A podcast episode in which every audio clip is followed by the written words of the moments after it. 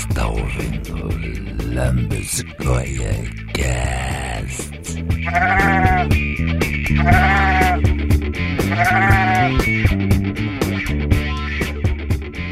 Oh, sejam todos bem-vindos ao The Lambes Goia Cast, um, um, podcast associado à Confraria dos Canalhas. Convido todos aí a olhar as nossas playlists, assistir e aquela lenga-lenga toda de YouTube, né? Deixe o seu like.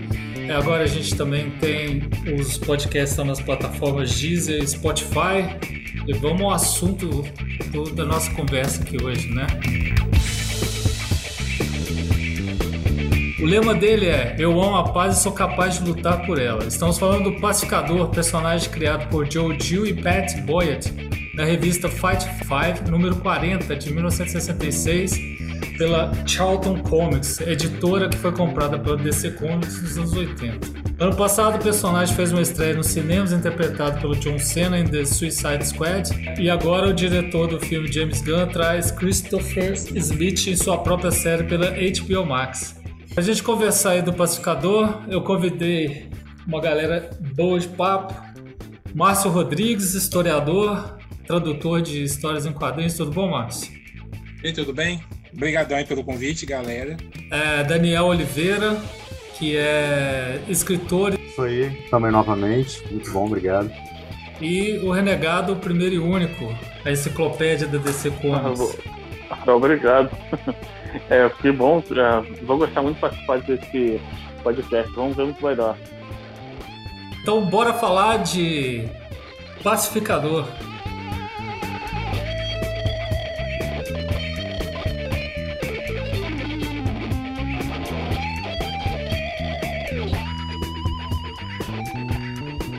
Então, sobre esse lema aí, eu amo a paz, sou capaz de lutar por ela. Seria esse lema a síntese do, do herói estadunidense? É. Bom, eu acho que sim, cara. Eu acho que todos eles são assim, vai do campo, vamos dizer assim, até esses heróis de ação, né? De guerra, eles dão uma paz e estão dispostos a brigar por ela, né? A combater os inimigos da paz. Né? Dispostos a matar por ela. O pacificador, até o nome dele já diz, né? pacificadores, para pacificar, né? É, uma zona de guerra, alguma coisa assim. Né? E ele, pô, é, na, na Charlton Comics, se eu já puder adiantando aqui, vou queimar uma pautinha, ele era um, um, é, um diplomata, a verdade secreta era um diplomata. E ele secretamente era um agente da ONU.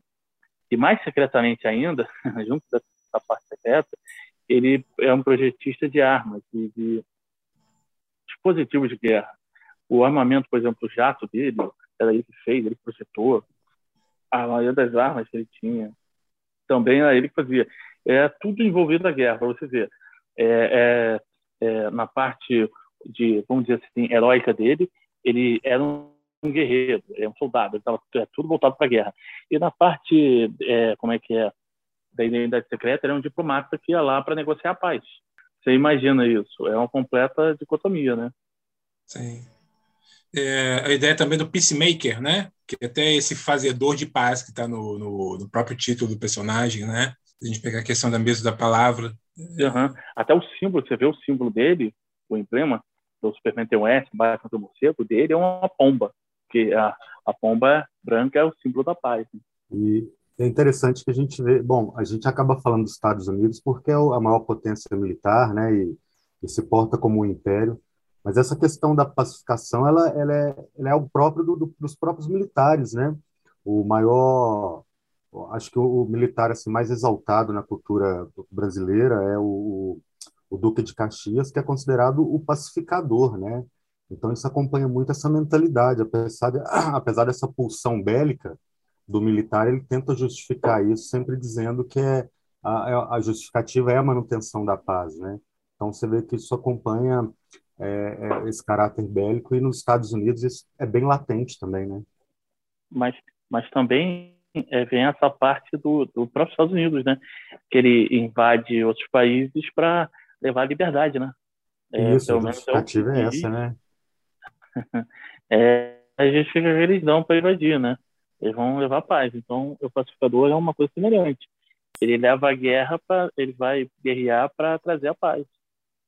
Márcio, é engraçado a gente estar tá falando disso. Eu lembrei de um, de um vídeo que você postou hoje em relação a exatamente essa questão, né? Que é o do, dos Estados Unidos pacificador em relação ao Japão, né? E, e de como eles chegaram lá e fizeram, é, tentaram domesticar o Japão, né, cara? Pois é, um vídeo do Rafael, né, do William Caju, ele tá, ah, ele, ele é um pesquisador no campo da história da arte, mas também a, a, a tese dele é sobre videogame, mas ele acaba falando sobre processos, né, que são envolvidos na tradução, na recepção, até a própria história do quadrinho japonês, né, e ele está falando desse aspecto de pacificação, que é também de domesticação. Eu, eu vejo, por exemplo, esse personagem, que até estudei uma outra versão dele, uma variante dele, que na minha, na minha dissertação, que era, no caso, o, o comediante, né, do, do Watchmen, que foi inspirado até no Pacificador,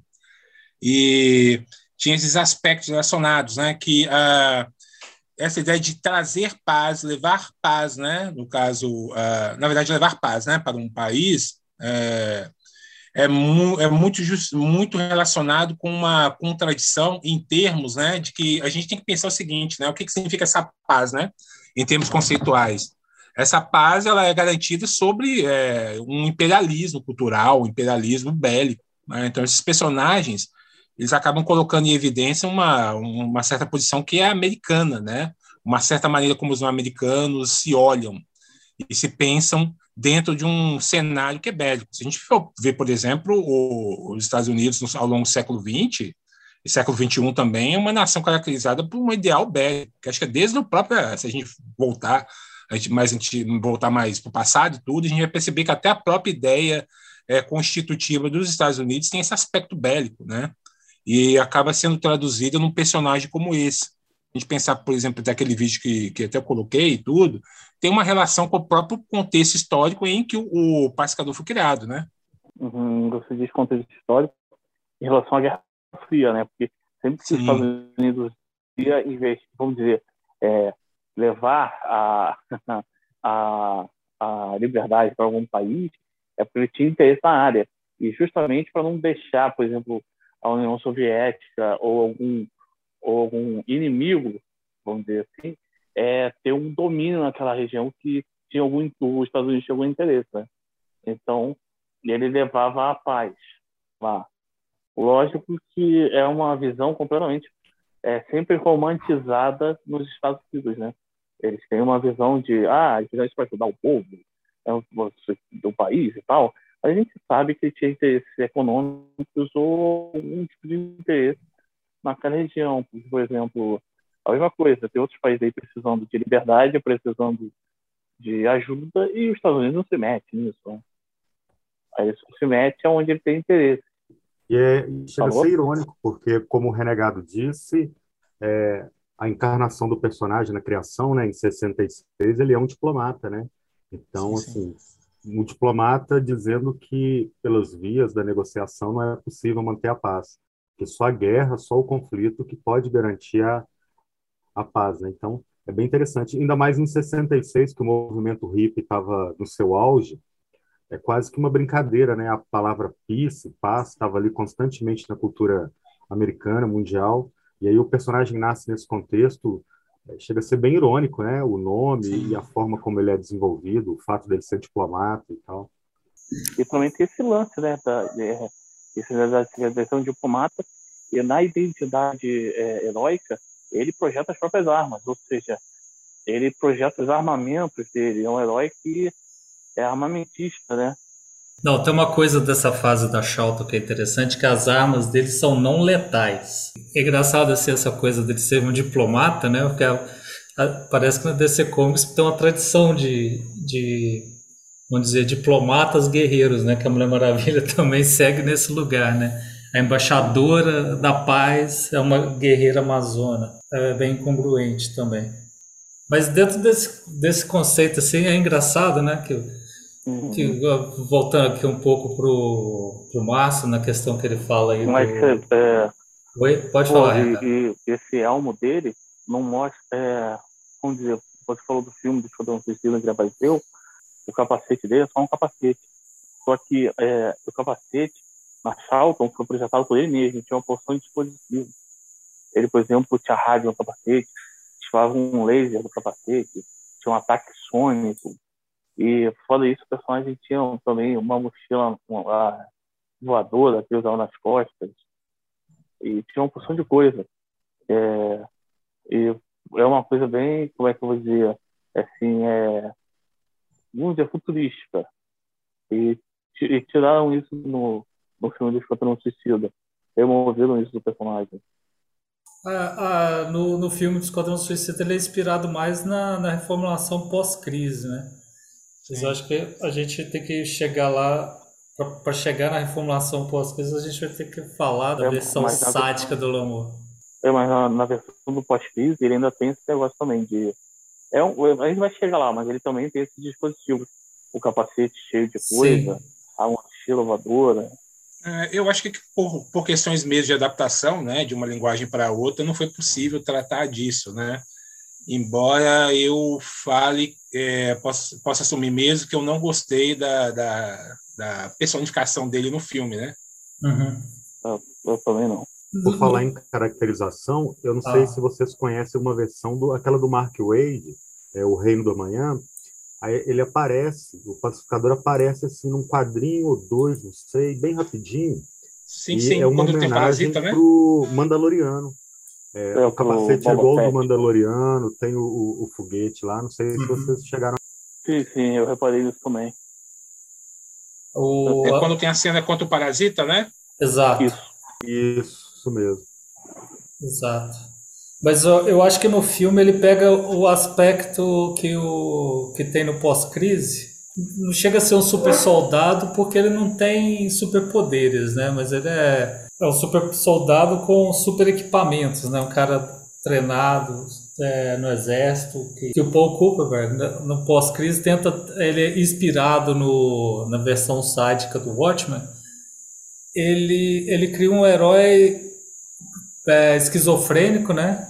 Que, que, na infância viu o pai dele se suicidar na frente dele, mas assim ele dá toda uma complexidade na criação do personagem, mas na hora que você vai ler a história mesmo, a complexidade fica só nessa origem que ele cria para ele, que a história até de certo ponto bobinha assim, né?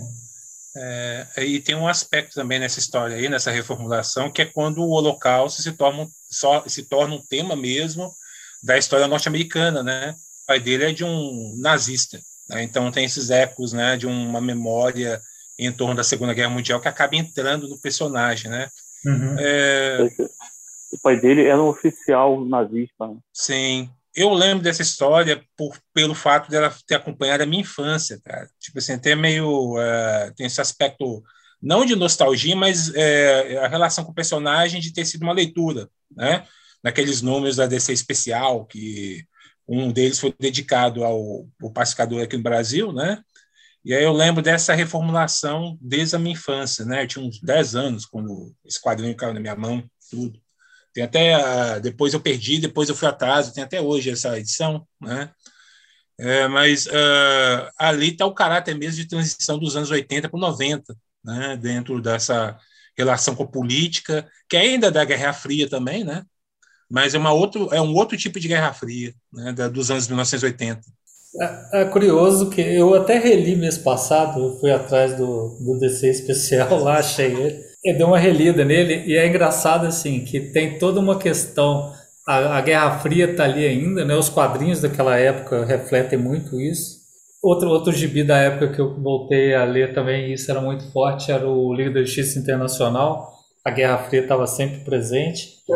Mas no caso do Pacificador, é, é engraçado que já tem a ideia de um terrorista que no caso quer é, implodir as tentativas de paz entre o bloco oriental e ocidental, né, entre os comunistas e os capitalistas, e, e começa a tentar sabotar essas tentativas de paz. Né? E, e curiosamente o terrorista é chinês. É, é um é, mandarim. Sim, sim. Não, é tipo um mandarim genérico, assim. É, Joaceli, não sei se você conhece um livro de um, é, de um filósofo de comunicação, né, que é o, o Douglas Kellner. Ele trabalha com a, o aspecto do cinema. E durante esse contexto assim dos anos 80 para 90 foi a construção dessa ideia do outro, que é esse outro terrorista, que é sempre o, oriental, né? Que discute muito com aquelas noções lá do Eduardo Said, né, sobre orientalismo. E aí tem essas representações que a gente vai ver desde um Rambo 3, né, que é ambientado num contexto também dessas relações com o Oriente Médio, mas um filme, por exemplo, como aquele, uh, acho que é Águia de Aço, que tem uma questão de terroristas que são sempre do Oriente Médio também, né? ou do, na verdade, do Oriente, desse Oriente que é, pode ser o Extremo Oriente também, mas essa construção do outro, que é muito característica nos, nos, nas produções dos anos, nos anos 80 e 90. Aí eu Sim. sempre penso, sempre penso também fazendo a relação com o cinema também, né? que aí você vai ver uma talvez um, um, filme como aquele True Lies, né? Que aí é a ideia também de um sujeito que ele é um, um no caso um agente secreto, espião, né? É, tem essa noção de paz também, mas essa paz é, pode ser sempre interrompida por um outro, né? Que não é norte-americano, é um outro de um outro país que geralmente é um país que os Estados Unidos acaba fazendo uma intervenção, né? É, em nome dessa ideia de liberdade e de paz. Tendo assim adicional que já foi dito antes, o, o pacificador ele ele fica é, nessa nova reformulação no pós-crise, pós-crise das terras, ele era ele é, o pai dele era é, sido um oficial nazista e ele acredita ele acreditava que ele via o fantasma do pai e conversava com o fantasma do pai. Sim. Então até ele tinha um, um, um psiquiatra, um psiquiatra que está tratando ele. Só que é, vamos dizer assim, uma coisa meio escondida, sem ele, sem dar, vamos dizer assim, sem dar na cara, só que era muito óbvio, entendeu? Qualquer um conseguia perceber isso. Eu é, não percebia. E, era, e é legal. Oi. Era uma psiquiatra que, que é, se passava pela governanta da mansão dele. E, e no pós-crise, ele era suíço, né? Ele não ficava nos Estados Unidos, ele ficava na Europa. Sim. Isso confere? Isso, confere. Então, e aí parece que ele. E aí ele, ele, ele já ele, ele continuava sendo agente da ONU. Eu me lembro que e depois foi ainda dito, ficou pior ainda, que ele, ele começou a acreditar que as pessoas que ele matava, é, os espíritos ficavam é, dentro do capacete dele, assombrando ele. Mas isso a partir de quando? Eu não lembro. Mas só que eu me lembro que o personagem foi ficando cada vez mais violento. E matando as pessoas. E foi ficando cada vez mais. É, como é eu vou dizer? É, uma demência. E foi insano. Ele acreditava. Teve um momento que ele acreditava que um agente do governo era, na verdade, um terrorista. Aí quem ia matar esse cara. Entendeu? E ninguém conseguia deter ele. Então, um lance assim porque essa psiquiatra, no caso, ela servia para manter ele na linha, né? Aí Sim. não sei o que aconteceu, que ele perdeu a linha. A gente vai falar disso. Daniel, você queria emendar aí a fala do renegado? Isso, e pegando aí um, é, uma coisa que o Márcio disse também, porque para mim essa fase é, foi muito importante. Eu também comecei a ler quadrinhos mais ou menos nessa época, com 11, 12 anos eu tive acesso a essa fase. Foi uma fase muito legal e essas edições da, da Abril, desse especial, elas trouxeram minisséries que eram publicadas lá fora de forma encadernada que apresentou muita coisa bacana. E saiu nessa época também um crossover entre várias revistas da DC que traziam esse tema da espionagem, Guerra Fria, que tentavam dialogar com a história contemporânea, né, naquela época, que foi a Conspiração de Anos, o pacificador também teve uma, uma presença muito importante na, em Conspiração de Anos. E nessa mesma fase, né, foi eu acho que 88, 89 mais ou menos, 90. É, não sei se vocês chegaram a acompanhar, que encontra Checkmate, Pacificador, é, é, Esquadrão Suicida. É, é do mesmo autor, né, do Paul Cooperberg. É, acho que foi na sequência, até, até reli também para poder fazer. Mas a, essa conspiração Janus Direct é a mesma coisa, tem uns conceitos muito legais, mas a execução é muito pobrezinha, infelizmente. Mas para a época, eu acho que é um problema da época também, assim, né? É, não dá para não dá para exigir também muito, não. E o agora tá, tem umas histórias que estão rolando agora também com o Checkmate, a DC trouxe de volta. E que tem, tem uma inspiração muito grande dentro dessa história. Tanto que naquela época a Lois Lane entra na história, agora a Lois Lane e o Caçador, que era o Manhunter, né, que tá lá na história. Nada demais também, só pela curiosidade. É, eu acho que talvez das revistas dessa época o Caçador era o que, tava, o que tinha de mais interessante, né? É, se não me engano era King Ale, né? É, escrito para. Se eu não me engano, ela, ela, é esposa de um outro escritor também da DC. Era o que tinha de mais legal. Checkmate também tinha umas histórias bem bacanas, né? Mas de forma geral era um nível mais não tão complexo, né? Uhum. Ah, mas eles estavam tentando dar na DC essa época, criar esse universo de, vamos dizer assim, esse universo de espionagem, né? Que era o Esquadrão Suicida, Checkmate, Pacificador, o Caçador era uma espécie de, de mercenário que trabalhava para Amanda Waller. No, no, caso, ele entra na história porque ele devia favores para Amanda Waller. Ele se infiltra, né? No culto do cobre, né? É. Mas, assim, venhamos e convenhamos, são histórias até esquecíveis, assim, né? Ou acho que o pacificador não é esquecido porque não é esquecível, porque o conceito que ele cria é muito interessante, né? É, e é engraçado, a gente estava falando dessa questão histórica, né? Esse lance do pai dele ser um, é, um, um ex-oficial nazista que se safou, mas que nunca deu muito conta da coisa e se suicida na frente do filho. Tem essa coisa também com os americanos, né? Porque os nazistas que interessavam os americanos foram todos incorporados, principalmente cientistas, né? Que foram incorporados ao American Way of Life e trabalharam muito bem para o governo americano durante muitos anos, né? Vídeo o, o Brown lá que construiu os foguetes da NASA, e fazia os, todos os mísseis balísticos do pro Hitler, né, cara? Márcio. Oi.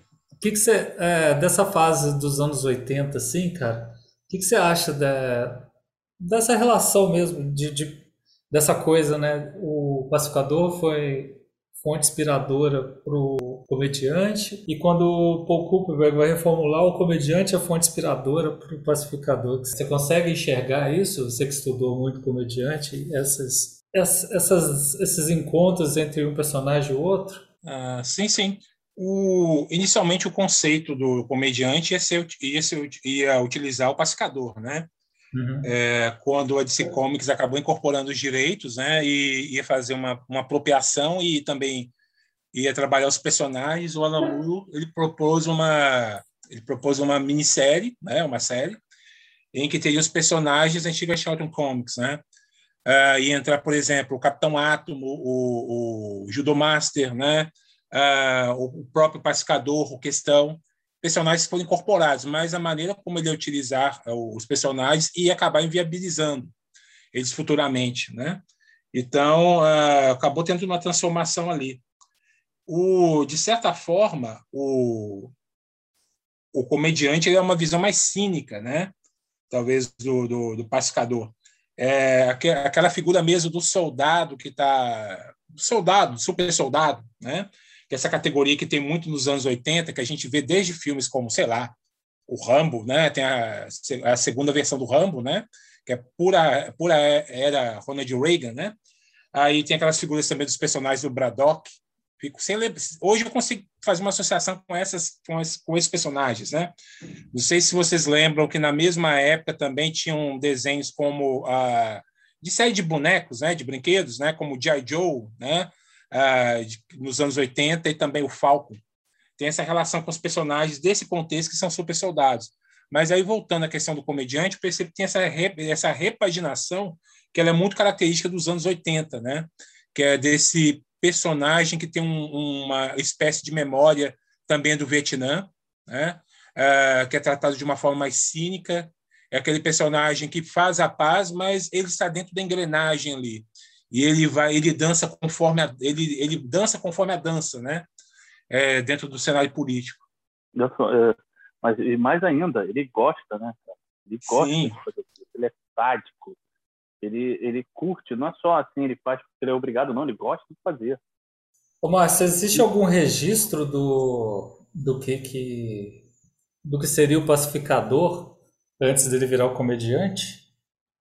Dentro do que seria o Watchman antes da intervenção, né?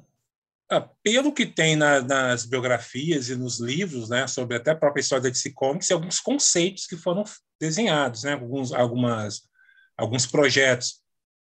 Inclusive, tem um bem antigo que aparece os personagens reunidos, né, mas esse conceito acabou não sendo é, desenvolvido.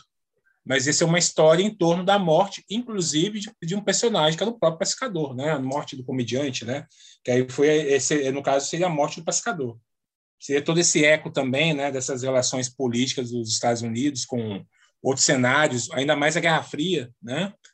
Mas o a, eu, eu, eu, eu, por exemplo, comparando os personagens, que eu tive que fazer essa comparação na minha, na minha dissertação, não vejo tanta relação do ponto de vista mesmo daquela ideia, é, para reformular aqui, né? Ah, não é o mesmo personagem, porque são contextos diferentes, né? E mesmo a Guerra Fria do Pacificador da primeira versão não é a Guerra Fria do comediante, da mesma forma como também a Guerra Fria, o cenário, o contexto onde, o, onde a outra repaginação foi pensada, né, não é a mesma, né? Então eu eu fala, eu poderia falar que eu vejo tanto comediante quanto esses pacificadores, né, dentro de uma forma mais plural. E, e é legal observar também esses olhares diferentes, né? é, por um lado, um, um, escritor britânico e, o, por outro lado, um escritor é, americano, né? no caso, o, o. O, o, escritor americano ele tenta justificar as ações do pacificador como trauma de ter lutado no Vietnã aos 18 anos, participado de um massacre de uma vila vietnamita, de ter um pai que foi comandante de um campo, né? Eu acho que além de nazista ele também tinha envolvimento com o campo de extermínio. Então buscar justificar as ações. E o Alan Moore não é, eu acho que a palavra-chave é essa que o Márcio traz, que é o cinismo. É, ele não, não se justifica por um transtorno é, psiquiátrico, é, psicológico, por um, por um passado traumático. Ele é simplesmente mais uma parte da engrenagem né, dos Estados Unidos, da engrenagem de guerra, é, dessa, é, dessa questão imperialista, e ele aceita isso, ele usufrui disso. Na abertura de Watchmen, ele está num, num apartamento ostentando assim uma, um padrão de vida bem alto que advém das ações dele como agente de, desse imperialismo norte-americano. Então, acho que esse olhar que o Alan Moore jogou, não só no personagem que ele reimaginou, mas em toda a obra, é que é o grande diferencial e que torna Watchmen essa, essa obra-prima dos quadrinhos, né? É, é engraçado que o comediante é praticamente. Ele não tem um lema, né? Como o pacificador original que eu amo tanto a paz, sou capaz de lutar por ela, mas comediante meio que é uma guerra, né?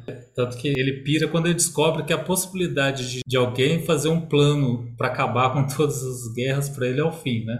É, e aí quando vem o Paul Cooper, o lema muda, né? Que daí eu sou eu, eu amo tanto a paz, sou capaz de matar por ela. Que é só para voltar para a referência lá do começo, lá que gente... o lema foi mudando. E a gente encontra ecos no, na diferença entre os dois imperialismos até, né? O, o, imperialismo britânico ele foi, ele foi tão ou é tão violento quanto o imperialismo norte-americano, só que o imperialismo britânico ele não tinha é, uma busca por uma justificativa. Né? Não estamos levando a paz, a democracia, tal qual o imperialismo dos Estados Unidos ele busca se justificar. Né? O imperialismo britânico na Índia, na África, nas Américas, é, ele não buscava dizer que estava ou pacificando ou levando paz ou democracia ou liberdade. Então a gente vê na, na interpretação do, dos próprios escritores é, também um legado histórico por trás do imperialismo dos países dos quais eles eles advêm também, né? Mas isso essa é uma coisa da essa, isso do imperialismo é, do, do Estados Unidos é uma coisa que vem desde a propaganda de guerra não, é, não sei se da Primeira Guerra, mas da Segunda Guerra já tinha isso. E, é, sempre eles, eles, né, eles acreditam que eles acabaram com a Segunda Guerra, eles salvaram o mundo. E como é, não sei qual foi o Daniel ou o Márcio, anteriormente, que eles são os guardiões do mundo. Eles se veem como se eles estivessem fazendo a paz. Eles estivessem trazendo a paz. É, eu, todos os outros, eles, eles são é, como se fosse uma espécie de não vou dizer Big Brother, porque vai, vai, vai levar um outro, um irmão mais velho, não vou dizer que vai levar a Big Brother vai a um outro tipo de pensamento, mas esse vem como se fosse, vamos dizer, um, um protetores da humanidade, os guardiões. Esse vem, eles precisam ajudar os outros, os, os outros são todos mais fracos, né? Ou que eles considerem que são mais fracos e que merecem e que podem ser rolar uma intervenção, né? Porque não é ajuda, é intervenção. É...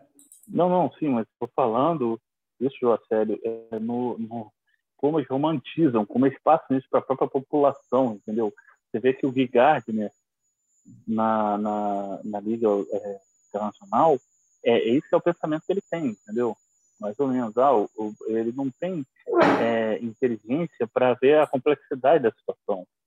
Não, sim, concordo. É, mas é uma questão de propaganda, né? Todos os lados alegaram vitórias depois da guerra como a gente estava, vamos dizer, do lado ocidental capitalista, a gente ficou, comprou a ideia de que quem ganhou foi os americanos, né? Ganharam sozinhos. E na real, se não fosse trabalho em conjunto, ninguém vencia a história, né?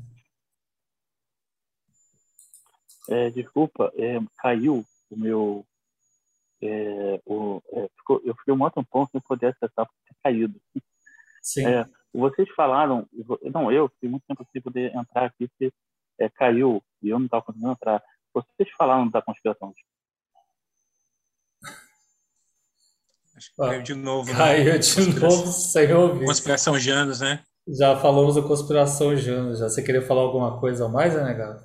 Não, é que, pô, você vê que lá ele é, ele é muito visto como se fosse.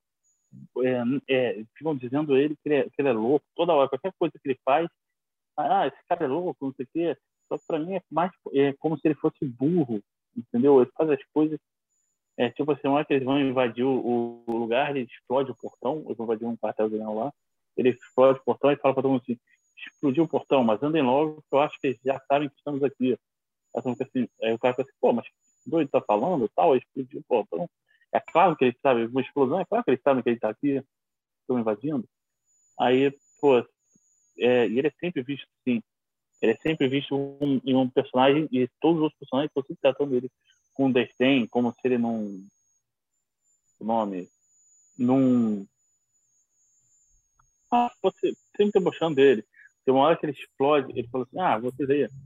É, é, eles estão dentro de um galpão, e tá, aí aparece, acho que ninjas, eles vão se brigar e tal, e fala assim: ah, vem cá, vocês dois aí, quando eu der o sinal, se segurem no meu braço aqui, cada um segura no meu braço meu.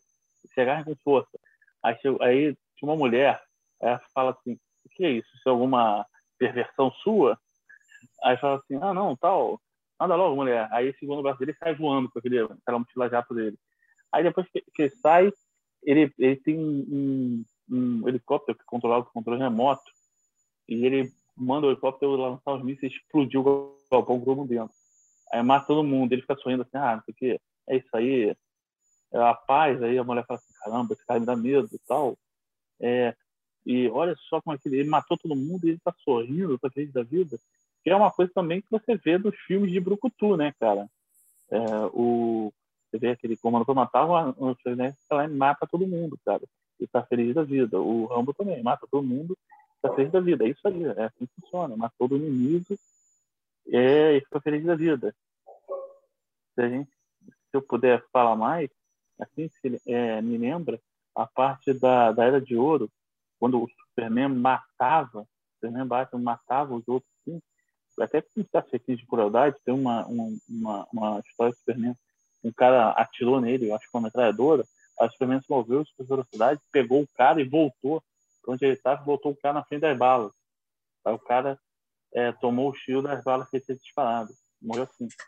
Então, é um, e, e, e todo mundo acha caramba.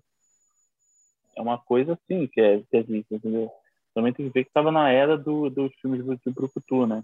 Que é Tambo, Tom batendo, é, guerra tal, caiu lá sozinho, destruiu tudo. É isso que eu queria trazer para é, trazer a baila.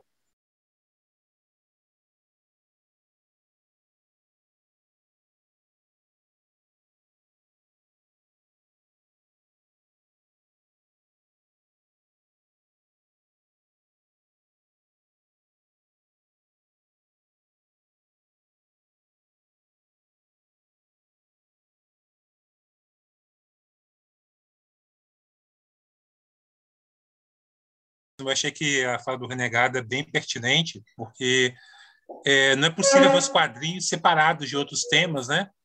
E aí, nos anos 80, tem esse cinema mesmo de Brucutu, tem a, aquela série até para crianças, né? Como o G.I. Joe, né? Que o G.I. Joe, tipo, dos anos 80. Aí, brinquedos também, que a gente vê que sempre são esses super soldados, né? Parece que teve algo ali nos Estados Unidos, nos anos 80, né? Que é muito do período mesmo da Guerra Fria, em que tem esse apelo, né? Dessas figuras de poder que fazem intervenções, mas acabam é, justificando essas intervenções dentro de conceitos, né? Como de paz, democracia, liberdade. Ah, até essa obstinação americana de, eu, eu de ser herói, né? De vender o seu herói, herói. E os, o herói palpável do mundo real são os soldados que vão para a guerra, né? Que, isso é uma coisa bem presente na cultura americana. Mas da fala do renegado, assim, da, do Márcio essa questão do brucutu, mas e dessa coisa do, da conspiração Janus, desse detalhe que, ele, que o renegado trouxe de que ele é um brucutu, que as pessoas tratam ele como louco ou como burro, o personagem James Gunn saiu de, desses quadrinhos aí. Porque eu acho que ele vai pegar esse lugar. E aí, só que no filme ele não tem o equipamento especial dele, apesar que ele tem o capacete, né? Mas ele é só um super soldado, um Capitão América pirado, né? Que foi na guerra e voltou cheio de trauma. Eu acho que é mais uma leitura que o James Gunn teve, né? É, como o Márcio disse, ao mesmo tempo que o Alan Moore olhou para aquele material e teve uma visão assim cínica, né? Um, é, criou um personagem cínico, o James Gunn olhou para aquilo com ar de deboche então, acho que a caracterização que ele pega é muito, talvez, para poder zoar essa, esse período da cultura pop, onde os filmes de Brucutu estavam assim no auge, e meio que para zoar com isso, sabe? Olha só, olha, olha como é que a gente é a polícia do mundo, mas a gente, no fundo, é, não passa de uns idiotas, né? Que estão tentando justificar para o mundo é, o mal que a gente mesmo está causando como uma coisa boa. Então, acho que o James Gunn ele vai mais pelo deboche, ao tempo que o Alan Moore tem essa visão cínica. É, bom, pelo menos é uma leitura que eu vejo do personagem, né? Que, que o James Gunn, assim, a leitura que eu vejo que o, que o James Gunn teve do, do, do Pacificador. Ah, eu concordo com isso. Eu, particularmente, eu não gostei da, da, da atuação né? Do, do, do, John Cena né? como pacificador. É, mas tem esse aspecto mesmo de brucutu que acabou sendo revigorado né? no, no ator o personagem não tem como saber como é que vai ser a, a questão mesmo do desenvolvimento de uma série, né? Qual, quais vão ser os encaminhamentos disso, mas é, como historiador tem que falar que talvez seja uma, uma questão muito colada com a ideia que a gente tem de, de, de do, do, que é ser o soldado norte-americano nos tempos de hoje, né? Que aí acho que talvez seja o um ponto interessante para discutir esse personagem. É, acho que é um bom, um bom pontapé para ele mesmo. É, mas aí a questão mesmo, o próprio filme do último Esquadrão Suicida, eu achei que teve esse ar meio debochado, de não se levar tanto a sério quanto no primeiro filme, né? É, dá para ver até pela, pelas próprias é, caracterizações né, dos personagens nesse sentido, mas eu achei que o próprio o personagem do, do, do pacificador não teve aquele desenvolvimento, daquele, daquela ideia que é um sujeito perturbado, que tem traumas do passado, né?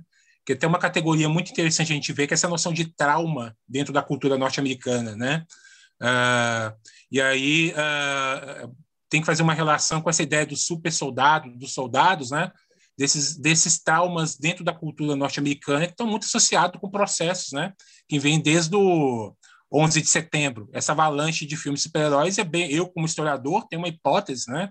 Que obviamente não dá para concluir porque está em processo, que tem só, a gente só tem essa demanda aí de filmes super-heróis por causa desse trauma, né? É, em torno de um, de um evento que foi dentro do, do, do, do próprio Estados Unidos, né? E aí esse personagem, talvez, do, do, do pacificador agora tem essa roupagem um tanto mais é, bruta, porque os tempos de hoje são um tanto brutos nesse sentido, né? E meio idiotizantes. Foi isso que eu percebi um pouco no personagem, né? Pelo menos no cinema. Ah, concordo. Faz Aquele sentido. ar de competição, né, entre, o, o, entre os personagens também, né? Aham, é, eu tenho que ser o melhor soldado, né? Quem mata mais, quem é mais mortal. É, foi até um caráter meio fetichista até, né, se a gente for ver, na maneira como cada um do, dos personagens ali, interpretados, por exemplo, Elis Elbra, né? É, de, dessa questão mesmo de, da morte. Cada, cada uma daquelas mortes ali são espetaculares. E aí é num contexto que, inclusive, do ponto de vista político, a gente tem uma guerra que às vezes é operada por drone, que é bem tecnológica, né? em que cada morte é um espetáculo. Né? Sim. É, é engraçado que no filme tem aquela tem uma cena, melhor, tem uma sequência que eu acho muito interessante, que acho que tem tudo a ver com o que a gente está conversando aqui, que é quando eles chegam no acampamento rebelde para resgatar o Big Flag e eles saem matando todo mundo. Aí quando chega lá na, na tenda onde está o Rick Flag e com a Alice Braga, né? Esqueci o nome do personagem dela. Aí eles, eles se dão de cara, né? Que os caras eram possíveis aliados, aliados potencial, mas eles já mataram todos e tá tudo bem. Desculpa aí que a gente matou os seus os seus é, companheiros de guerra, mas em nome a gente vai derrotar o seu inimigo para te ajudar, né? Se a gente vai libertar o seu país, então os seus amigos morreram, você vai elevar e tá tudo de boa. É, mas é só falando, o pacificador, é, não sei se vocês sabem, ele, ele teve outras aparições, como eu disse, ele foi ficando cada vez mais violento descontrolado. Um dos momentos, ele chegou a é, teve uma, é, uma revista do Vigilante, e o cara que era o vigilante, acho que o nome agora, na Universidade Secreta, ele simplesmente abandonou a sua carreira vigilante passou a, o, todo o traje para outra pessoa. E essa pessoa passou a ser o vigilante. E teve um lance, num, é, não sei o que aconteceu, que era num, num aeroporto num, e num avião. Não sei se tinha se tomado terrorista, o que aconteceu. Mas houve um confronto.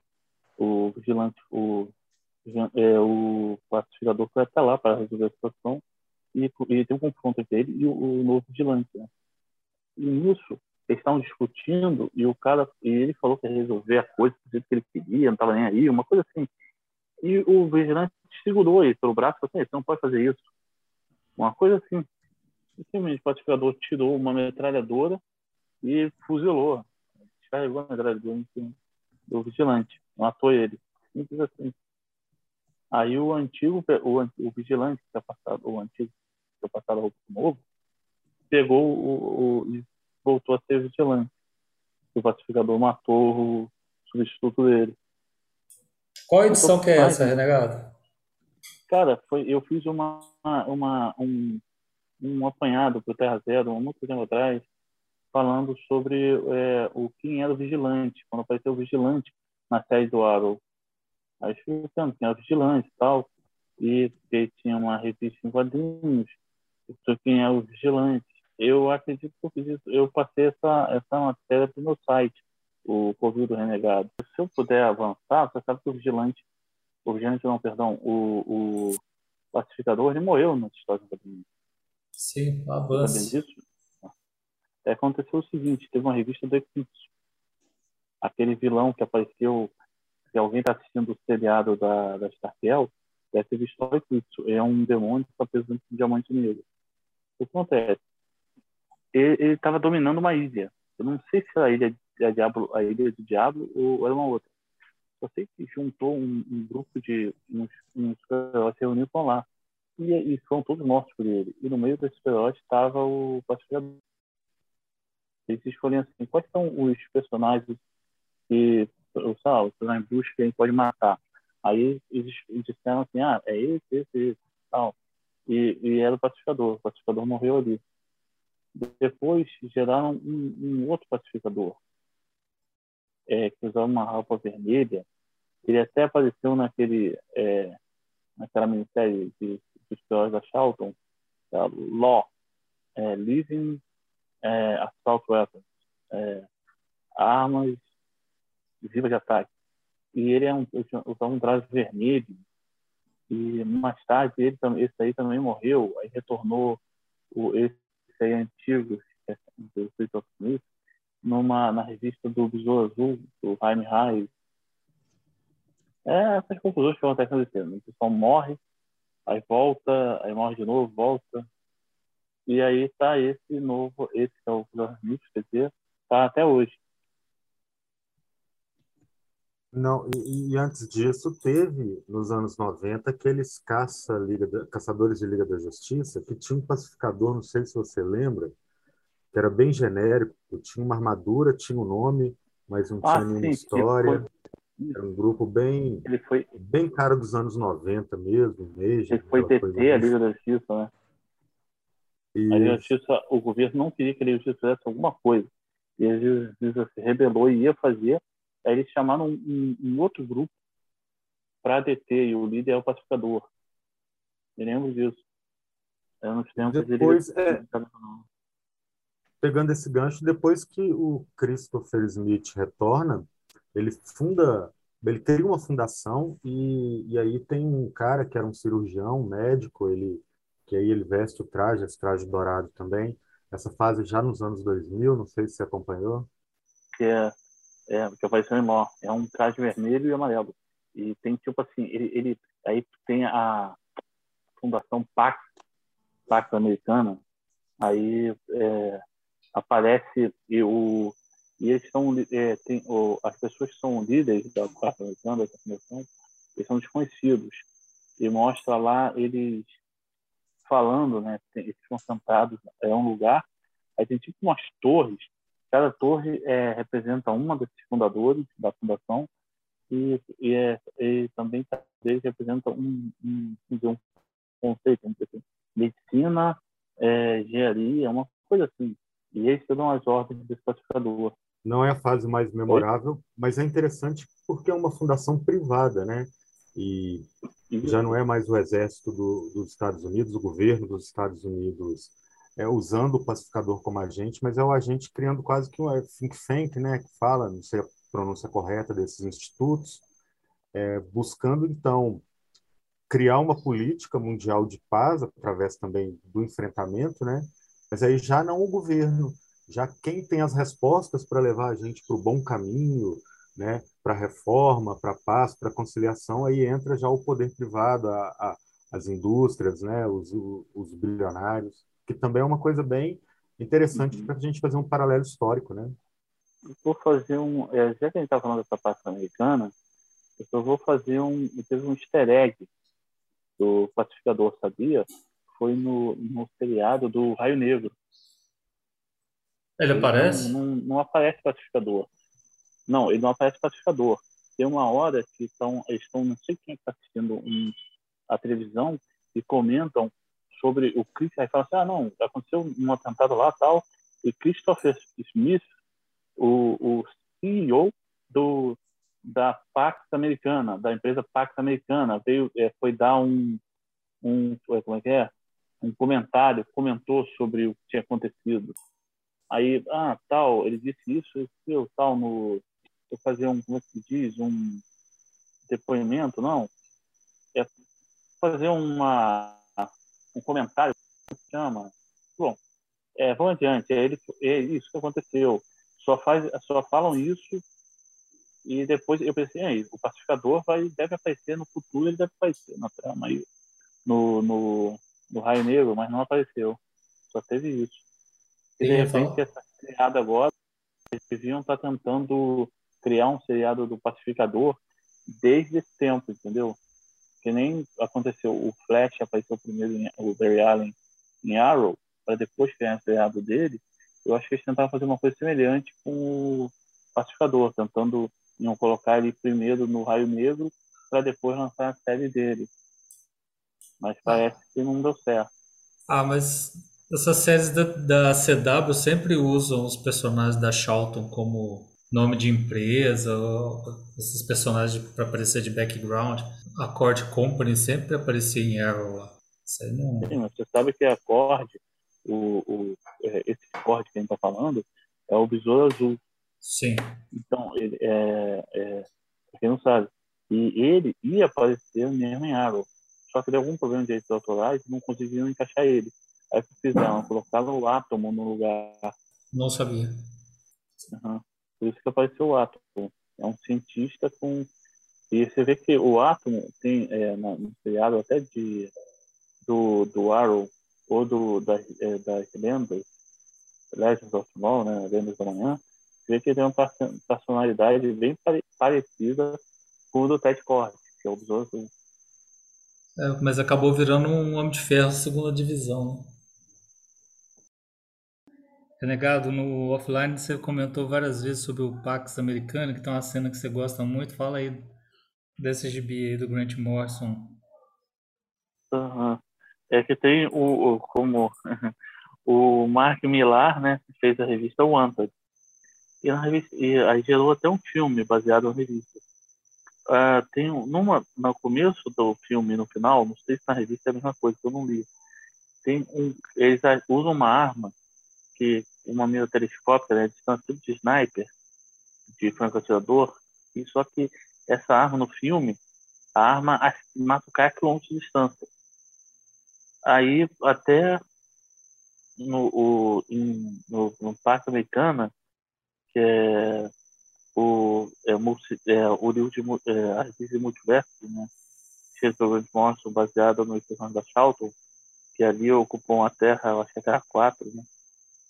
eles são é, o pacificador usa uma arma dessa para matar o presidente. Está rolando alguma trama para que, que não estão conseguindo identificar que é para matar o presidente. Que matar o presidente não, que é alguma trama que depois descobrem que matou o presidente e tal. E é uma é cena legal uma... porque parece que ele está num veículo suborbital, quase um satélite é, é né? Tá muito alto, né? É, é uma cena do quadrinho que é bem legal mesmo, né? É bem, bem construída. Uhum. É uma coisa assim, tá tão distante, tá num lugar que não, as pessoas não, não conseguem deter ele, não conseguem entender. E até mostra ele, ele, ele combatendo. E pior que a revista tá para você ler de trás para frente, uma coisa assim. E antes de ele matar o presidente, ele tinha salvado a vida do presidente, né? estavam uns terroristas invadindo a Casa Branca, e ele vai lá, detona todo mundo, mata todos os terroristas e salva a vida do presidente. Aí depois ele mata o presidente. Uma outra oportunidade. E, pô, eu curto demais o trabalho do, do Grant Morrison, mas às vezes uh, o pessoal pega muito no pé dele, né? Diz, dizem que uh, ele tenta, às vezes, emular alguma coisa do Alan Moore, ou para mostrar, olha, eu sou tão bom, ou mais, né, sou mais escritor do que o Alan Moore.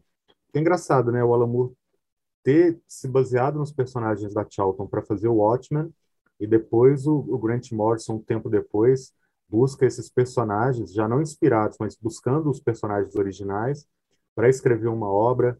É, é, difícil a gente não fazer um paralelo, né? Qual, qual era a intenção do Grant Morrison? Por que pegar esses personagens? Né? Você já leu o livro do Grant Morrison sobre quadrinhos? Super Deuses. É, então, no Super Deuses, é, de vez em quando eu comento isso aqui. Até certa parte do livro é muito legal, mas quando chega no, no a partir do momento que o Morrison entra no mercado ele começa a falar dessa parte do mercado, né? Até esse momento o livro é fabuloso, assim. A partir desse momento vira um livro de fofoca. Saca assim? Daí ele começa a contar as picuinhas dele, cara. O, o Pax americano do Multivest lá é, é o Grant Morrison recontando o Watchman e falar assim, eu fiz em uma edição que você demorou duas, fiz melhor. Pelo menos essa é a tentativa dele, saca? Foi o que eu imaginei mesmo, mas eu não li o livro, não.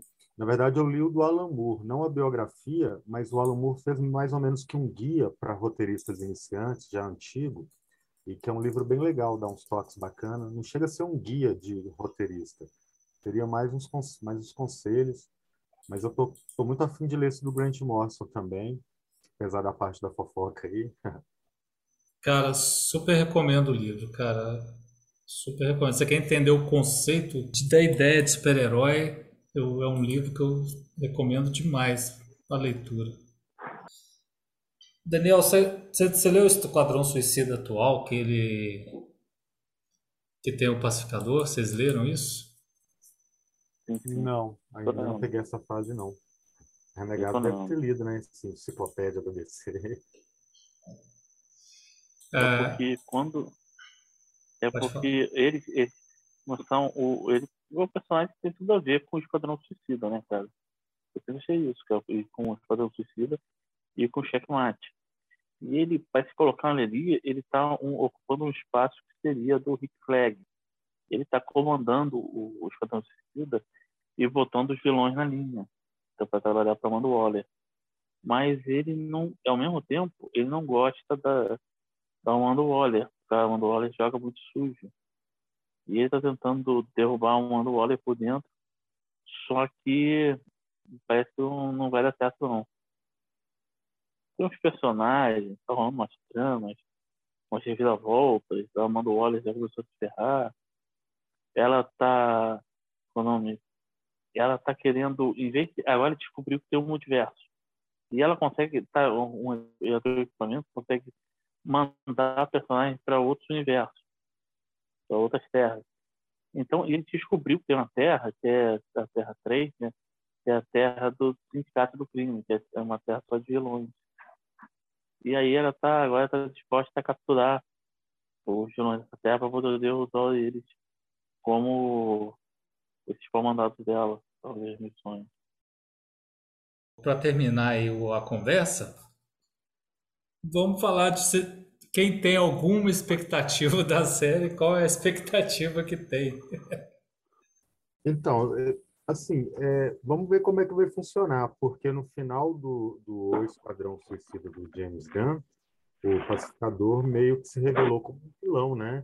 Acabou antagonizando ali com o Rick Flag, e mesmo a gente sabendo que todos os dois eram soldados é, dos Estados Unidos, ficou meio que um soldado bom e um soldado ruim, e o pacificador ficou com essa. A, ficou caracterizado assim, né? Como o, o cara que não era o cara ético, não era o cara legal. Não sei como é que isso vai funcionar na série, mas uma expectativa que eu tô na série, e vou compartilhar com vocês, talvez seja maior nos personagens coadjuvantes, porque eu cresci lendo a fase do Esquadrão Suicida do John Ostrander, ali no final dos anos 80. E eu curtia muito aquele diretor lá de Belle Rive, que era o, o Econo, a Flor, aqueles outros personagens que eram coadjuvantes da Amanda Waller.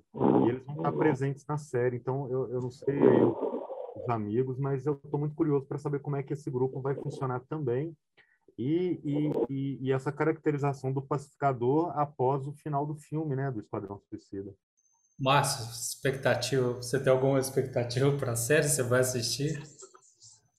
É, eu estava falando que eu não tenho nenhuma expectativa formada com relação à, à série, né? Que eu vou acompanhá-la é, com aquela curiosidade mórbida de talvez um, um, um, historiador, né? Que transita pela cultura de massas, cultura de entretenimento e tenta ver ali relações com a política do tempo, né? Talvez seja esse meu interesse pela série. Você acabou de me dar uma boa desculpa para do porquê que eu assisto essas coisas. Né? Curiosidade ah, mas mórbida. curiosidade mórbida. Né? Exatamente, cara. Mas você me deu agora um motivo para viver. Relegados. Oi, você ia falar, Márcio? Não, não, não. Tava rindo aqui. Renegado, você quer. Qual a sua expectativa com a série, cara? Pô, minha expectativa com a série, não sei, né, cara? Eu acho que vai ter uma, uma muita coisa galhofa, mas quando eu vi, eu não tinha uma expectativa muito boa, mas quando eu vi o traje do vigilante, que vai estar na série também, é, eu consigo acreditar que pode vir coisa boa aí. É, nessa série, eles perderam a vergonha de usar uniforme, né? Assim, os uniformes estão. Tanto do pacificador quanto do vigilante estão idênticos às versões dos quadrinhos dos anos 80 deles, né? Apesar que o capacete do John Cena ele é mais, ele é menos carnavalesco que os outros, né? Se é que é possível. Eu sinto falta do equipamento. O, o, o, porque qual seria a explicação dele usar aquele capacete, entendeu? Aquele capacete tem umas coisas high-tech nele, solta raio, faz isso, faz aquilo. Então, por que usar ele? Poderia usar um capacete comum, então. E você tá sabendo que vai aparecer o, o Judô Master, né? Ah, é? Também vai aparecer? Isso, só que ele vai usar um traje todo verde. E aparentemente ele vai ser um vilão, porque mostra. Pelo menos é o que parece, porque mostra o, o pacificador batendo nele. Com as devidas é, expectativas, a gente termina esse episódio. Vou deixar agora a despedida da galera e também dos jabazinhos. Vou começar com o Renegado. Renegado, já que você estava falando aí, até mais. Tá. Você quer falar do seu site? Ah, eu tenho um site chamado Confio Renegado, tem bastante informação. Faz tempo que eu não faço uma atualização, mas vocês vão encontrar bastante informação lá. Sobre história em quadrinhos. E é, eu também quero fazer um jabá aqui do Lambis Goya. Né, que é, é muito bom aqui. Eu adoro. Deixa eu ver, também quero falar do. É, do, do site. É, é, caramba, tá falando minha memória agora. A, a Débora vai me matar. Deixa eu ver. é, fazer. Ah, é, Bolsa Nerd? Bolsa Nerd. Isso. Eu participo lá também. Márcio, você está trabalhando em algum projeto agora? Que deve estar com lançamento para breve?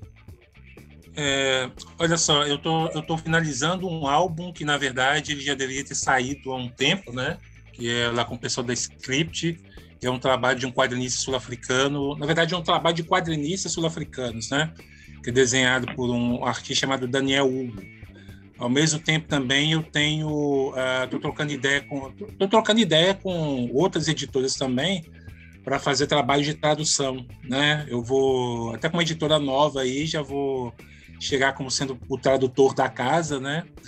Uh, desenvolvido também o, o, canal Quadrinhos Africanos, né? Que é o canal do YouTube que eu gerencio, né? Que eu ministro um curso, que é um curso acadêmico sobre produções né, do continente africano e uh, está me prevendo um livro que eu organizei com o Vitor Calari, que é historiador, que chama Quadri... História e Quadrinhos, Contribuições à Pesquisa e ao Ensino. E é um livro que, tá, que, que é pela editora Letramento. Daniel, fala aí do seu livro que você está lançando agora, velho. Ah, beleza. Bom, Jocélio, primeiramente agradecer a oportunidade, né? É, novamente, dizer que eu estou à disposição e avisar para todo mundo. Eu terminei a, a, campanha de financiamento coletivo do meu livro Operação Brasil no Catarse e ele sai na segunda quinzena de janeiro, tanto o livro físico quanto o e-book. É uma novela contemporânea futurista. É, é uma história que se passa 50 anos né, no futuro, onde um ex-agente da CIA, já com 90 anos, ele encontra um, um garoto num, numa casa de repouso nos Estados Unidos que é, é, é neto de um, um ex-escritor de quadrinhos dos anos 80, e esse ex-agente da CIA, ele conta para o garoto a participação que ele teve em fatos no Brasil entre 2014 e 2018. Então, reimaginando a, a, a história contemporânea brasileira, jogando para o futuro, mas tudo de forma ficcionalizada. É, quem tiver a fim de adquirir o livro físico, é, é o mesmo e-book, pode entrar em contato através do Instagram, que é Dan Oliver Escritor. E a gente atende lá com o maior prazer. Obrigado. Então é isso aí, pessoal. Muito obrigado pela participação de todo mundo e até o próximo The Lambis Goya Cast. Abraço! Esse podcast se auto-inspirar em 5 segundos